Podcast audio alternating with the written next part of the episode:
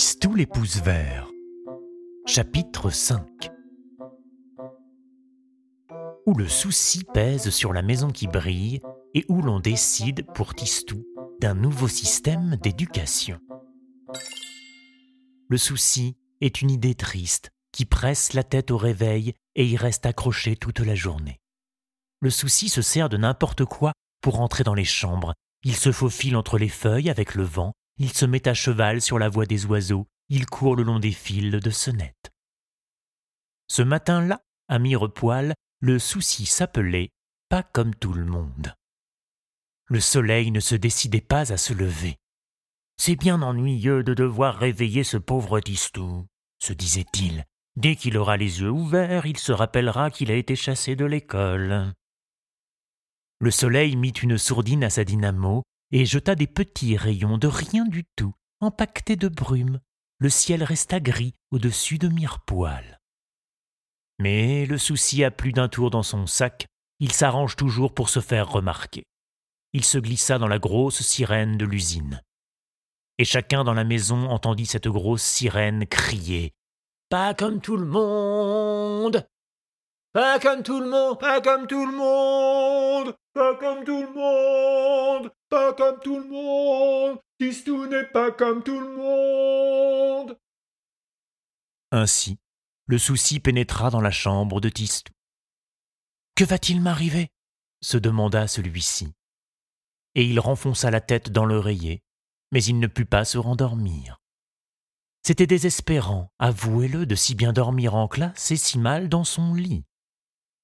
Madame Amélie, la cuisinière, grommelait toute seule en allumant ses fourneaux. Pas comme tout le monde, notre Tistou. Et qu'est-ce qui me le prouve? Il a deux bras, deux jambes, alors? Le valet, Carolus, tout en astiquant la rampe de l'escalier d'un mouvement rageur, répétait Pas comme tout le monde, Tisti qu'on vient de me le dire, ami Carolus, nous tenons à le préciser, avait un léger accent étranger. À l'écurie, les jockeys se chuchotaient pas comme tout le monde. Un enfant si gentil, vous y croyez, vous? Et comme les chevaux partagent les soucis des hommes, les purs sangs groseilles eux-mêmes paraissaient nerveux, frappaient leurs bas flancs, tiraient sur leurs longes. Trois crins blancs avaient poussé au front de belles juments.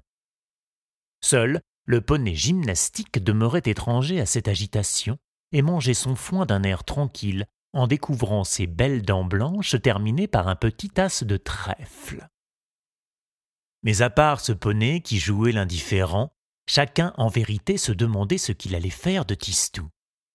Et ceux qui se posaient la question avec le plus d'inquiétude étaient forcément ses parents. Devant sa glace, M. Père se faisait briller la tête, mais sans joie et par habitude.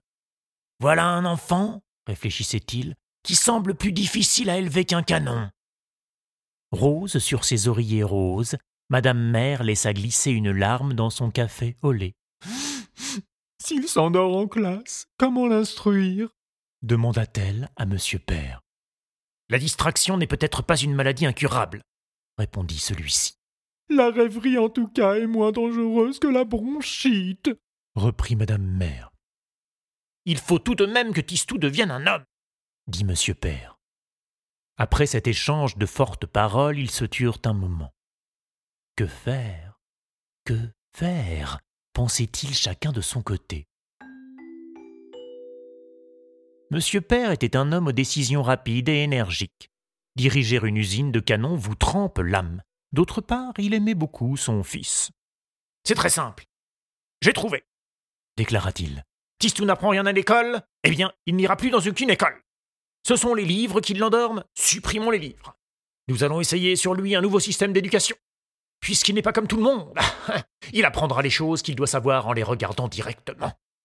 On lui enseignera sur place à connaître les cailloux, le jardin, les champs. On lui expliquera comment fonctionne la ville, l'usine et tout ce qui pourra l'aider à devenir une grande personne. La vie, après tout, c'est la meilleure école qui soit. On verra bien le résultat. Madame Mère, avec enthousiasme, approuva la décision de Monsieur Père. Elle regretta presque de n'avoir pas d'autres enfants auxquels appliquer ce séduisant système éducatif. Pour Tistou, c'en était fini des tartines avalées en hâte, du cartable à traîner, du pupitre où la tête tombe toute seule et des zéros par poignée dans la poche. une nouvelle vie allait commencer, et le soleil se remit à briller.